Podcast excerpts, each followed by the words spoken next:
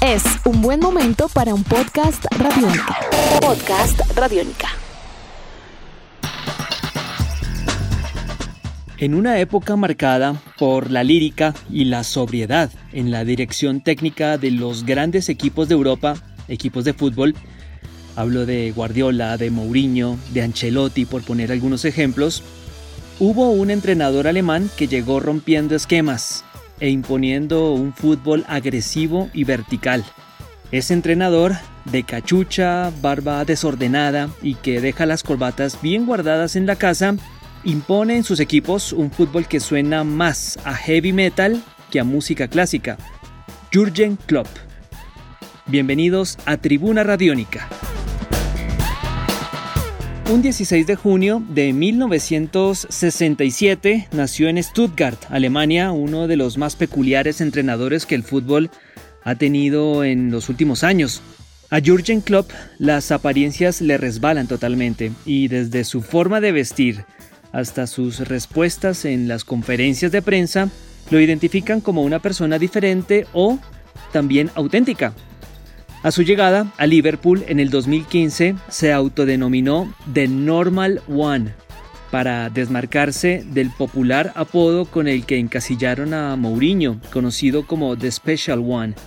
En ese caso, Klopp sería el más especial de los normales, a juzgar por todo lo que ha logrado. Como futbolista, desempeñó dos funciones. Fue delantero y lateral derecho.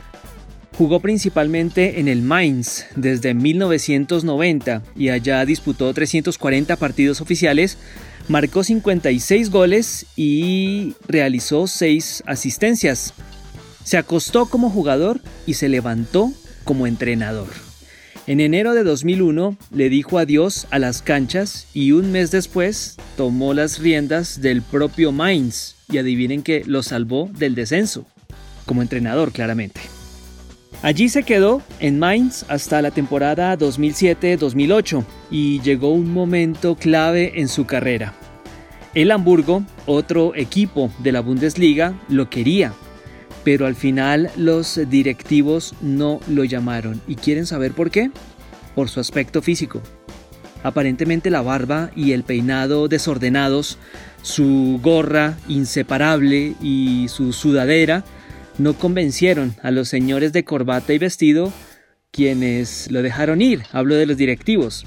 Entonces llegó el Borussia Dortmund y apostó por él. ¿Por qué decimos que apostó? Porque Klopp venía de fracasar con el Mainz. La idea era ascender en la temporada 2007-2008 y no lo había conseguido. De hecho, él mismo se había impuesto esa condición. Si no volvía a la Bundesliga con el Mainz, se iba del equipo. Y cumplió. El hecho es que llegó al Borussia Dortmund y en su primer año en el equipo, temporada 2008-2009, terminó en la sexta casilla. En la siguiente terminó quinto y en el tercer año en el Borussia Dortmund salió campeón de la Bundesliga. Vaya progreso que tuvo. Practicó un fútbol agresivo, vertical y de mucha intensidad en la recuperación de la pelota. Su esquema base siempre fue un 4-3-3. Borussia Dortmund comenzó a recuperar prestigio a nivel eh, nacional e internacional y prendió las alarmas en Múnich. Poco pudieron hacer allá, porque en la Bundesliga de 2011 y 2012, Klopp y sus muchachos ganaron el doblete, la liga y la copa. Obviamente en el Bayern Múnich tuvieron que tomar medidas, medidas propias del capitalismo salvaje en el que el fútbol se convierte a veces.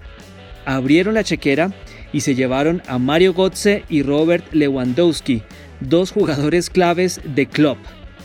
Dentro del ambicioso proyecto deportivo del Bayern Múnich por frenar en seco al Borussia Dortmund de Jürgen Klopp, estaba también un proyecto de entrenador y trajeron a Pep Guardiola, montaron un equipo eh, bastante fuerte que acabó con ese golpe de autoridad que tuvo el Dortmund a principios de la segunda década del siglo XXI.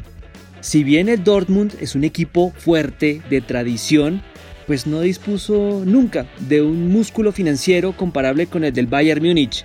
El ciclo de Klopp comenzaba a apagarse, comenzaba a cerrarse en el equipo negri-amarillo. Las copas dejaron de llegar a las vitrinas del club y en el 2015 Jürgen Klopp diría adiós al Borussia Dortmund. La llegada de Jürgen Klopp a Liverpool está estrechamente ligada con la tecnología. ¿Sabían ustedes eso? Miren, los dueños del equipo inglés, hablo de Liverpool, implementaron la estadística matemática y el Big Data para buscar un nuevo director técnico. Con base en sus ecuaciones concluyeron que el director técnico ideal para llegar al banquillo del equipo inglés pues era Klopp. Pese a haber terminado en la parte media de la tabla con el Borussia Dortmund en el 2015, el equipo alemán mostraba números más que aceptables en cuanto a posesión de balón, pases acertados, llegadas al arco contrario, otros ítems que fueron analizados matemáticamente por la gente de Liverpool y que concluyeron, este es nuestro entrenador. No en vano, los dueños de Liverpool son también los dueños de los medias rojas de Boston y en el béisbol también el Big Data juega un papel preponderante a la hora de llevar o traer jugadores. Bueno, el hecho es que Klopp llegó a Anfield y allí comenzó una nueva historia. En su primer año disputó una final de la Copa de la Liga en Inglaterra. La perdió contra el Manchester City. Posteriormente disputó otra final, en esta ocasión por la Europa League ante el Sevilla. También la perdió. Y luego jugó una final de Champions ante Real Madrid, la cual, adivinen que, no pudo ganar tampoco. Finalmente ganó la Champions. Creo que el recuerdo está fresco en la memoria de todos nosotros. La cuarta fue la vencida en el Wanda Metropolitano en Madrid ante el Tottenham de Mauricio Pochettino. Posteriormente disputó el Campeonato Mundial de Clubes ante Flamengo de Brasil y lo ganó también. Le costó trabajo, pero lo ganó. Ahora está cerca de ganar la Premier League Jurgen Klopp con el Liverpool, luego de casi 30 años de sequía para el equipo de Anfield. Es polémico Jurgen Klopp en su manera de hablar, de expresarse inclusive en temas políticos. No se sonroja cuando habla de derechas, de izquierdas, de centros. ¿Por qué lo hace Klopp? ¿Por qué le gusta hacer este tipo de aseveraciones? Porque dice lo que piensa, y no es políticamente correcto como se dice coloquialmente.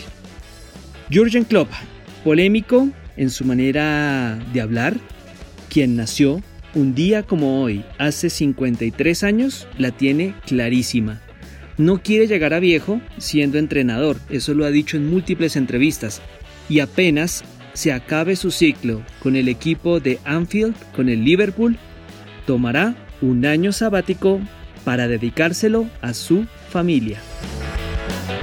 Edición de este podcast a cargo de Juan Pablo Pérez. Mi nombre es Juan Pablo Coronado y nos veremos en una próxima edición de Tribuna Radiónica.